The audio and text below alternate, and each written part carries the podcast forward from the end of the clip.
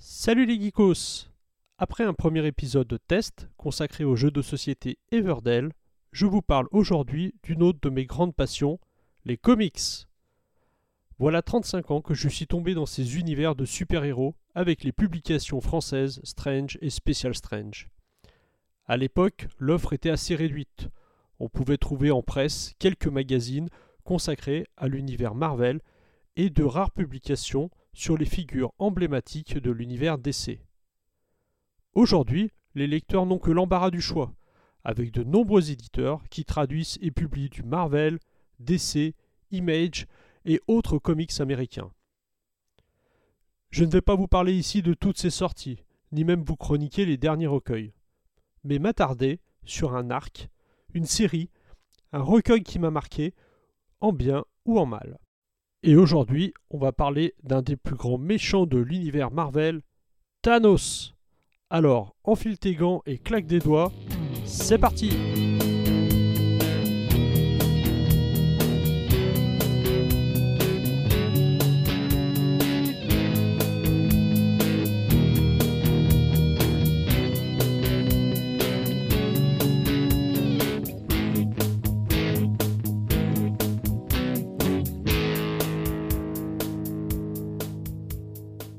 Sorti aux États-Unis en 1991 sous le nom d'Infinity Gauntlet, le défi de Thanos est un récit en six épisodes d'une quarantaine de pages chacun, et qui a été publié en France pour la première fois par Semic en 1992 dans la collection RCM ou Récit complet Marvel.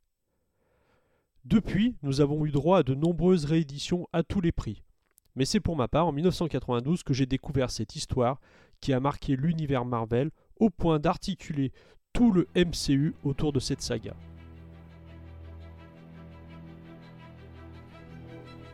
Si le récit a acquis aujourd'hui le statut de comics culte, à l'époque il était déjà tout simplement incroyable. Tout d'abord, nous n'avions que très rarement droit à des crossovers mélangeant toutes les franchises. Pas comme aujourd'hui où Marvel nous gratifie d'un événement ou d'un crossover tous les étés. À l'époque, à part un tournoi des champions assez anecdotique et une maxi-série Secret Wars, surtout écrite à des fins marketing, pour vendre les jouets associés, j'avoue ne pas avoir trop d'exemples notoires à vous citer.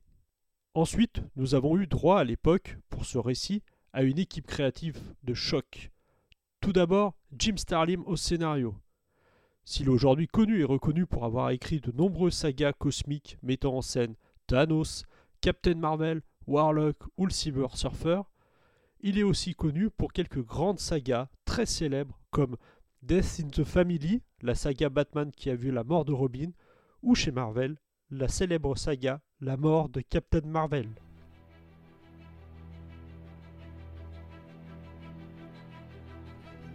Côté dessin, là aussi c'est du lourd, avec Georges Pérez, un artiste surtout connu à l'époque pour ses travaux chez DC, sur les séries Teen Titan, Wonder Woman ou sur la grande saga Crisis of the Infinite Earth. Il est apprécié pour son style détaillé et sa capacité à représenter des scènes avec moult personnages, donc un style parfaitement adapté à ce genre de récit cosmique. A noter qu'il sera aidé sur la fin par Ron Lim, un jeune artiste qui officiait déjà à l'époque sur la série régulière du Silver Surfer, aux côtés de Jim Starlim. Enfin, même si cette impression n'engage que moi, il semblerait que Marvel ait laissé à l'époque à Jim Starlim la possibilité d'utiliser les personnages comme bon lui semblait, sans ingérence des équipes éditoriales. Ainsi, on peut voir dans cette saga de nombreux personnages rassemblés face à une menace commune, que ce soit les Avengers, les X-Men, Spider-Man, Thor, Hulk et bien d'autres.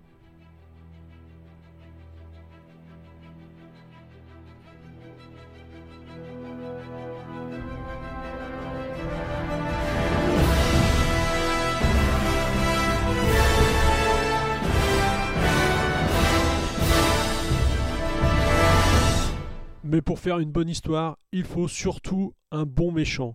Et pour cela, Jim Starlin va utiliser un de ses méchants préférés, Thanos.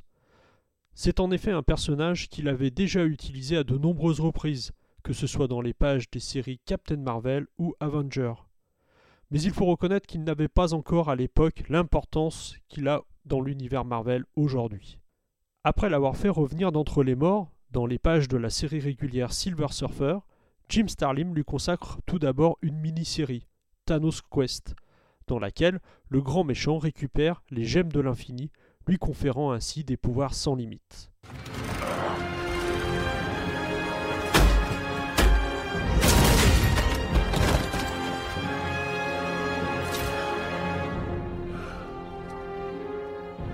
Je suis désormais inéluctable.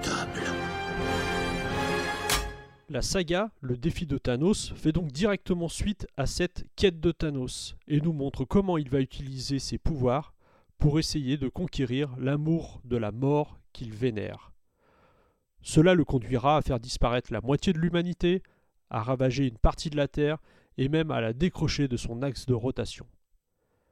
Bien sûr, si personne n'essayait de s'opposer à cette menace sans précédent, il n'y aurait pas d'histoire. C'est pourquoi Warlock, son éternel adversaire, va rassembler les plus grands héros de la Terre, ainsi que les entités cosmiques, pour essayer de s'opposer à la folie de Thanos dans un plan qui semble voué à l'échec. Bientôt, vous apprendrez ce que ça fait de perdre.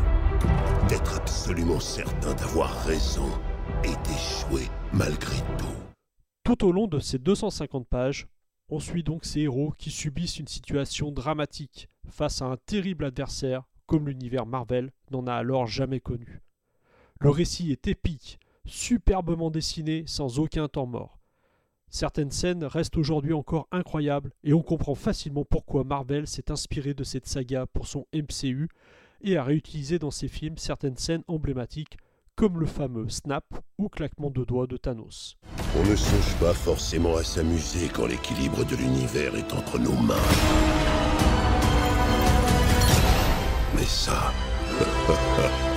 ça, me donne le sourire. Même si les deux derniers films Avengers s'inspirent très fortement de la saga, on notera quelques différences notables, comme la présence des entités cosmiques, le rôle du Silver Surfer, Warlock, même de Mephisto, et bien sûr celui de Nebula, qui prendra possession du gant d'infini sur la fin de la saga. Pour finir, j'ajouterai que le défi de Thanos marquera également le début d'une grande trilogie qui donnera naissance à plusieurs séries consacrées à Warlock et de nombreuses autres sagas cosmiques à la qualité parfois très discutable.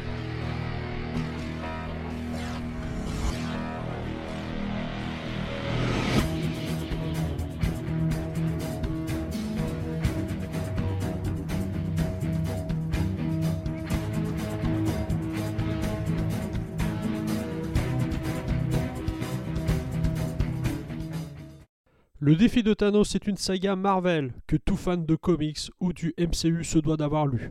Elle est écrite par Jim Starlin et dessinée par George Perez et Ron Lim. Vous la trouverez facilement en librairie ou dans tout bon comic shop. Et si vous voulez en savoir plus sur Thanos et tout son univers, je vous invite également à lire La quête de Thanos ainsi que la suite de la trilogie La guerre du pouvoir et Croisade cosmique, toujours publiée par Panini. Enfin, Panini publiera à partir de juin une grande trilogie qui reviendra sur les différents épisodes de la saga Silver Surfer qui l'oppose à Thanos. Une bonne occasion de se replonger dans cet univers et de découvrir les travaux de Jim Starlin et Ron Lim. Si vous voulez en savoir plus sur l'univers de Thanos et les différentes séries dans lesquelles il apparaît, je vous invite à vous rendre sur le site chez yanoche.com où vous trouverez de nombreuses informations sur ce personnage. Sur ce, je vous dis à très bientôt pour de nouvelles aventures geeks, et d'ici là, ne claquez pas des doigts trop fort.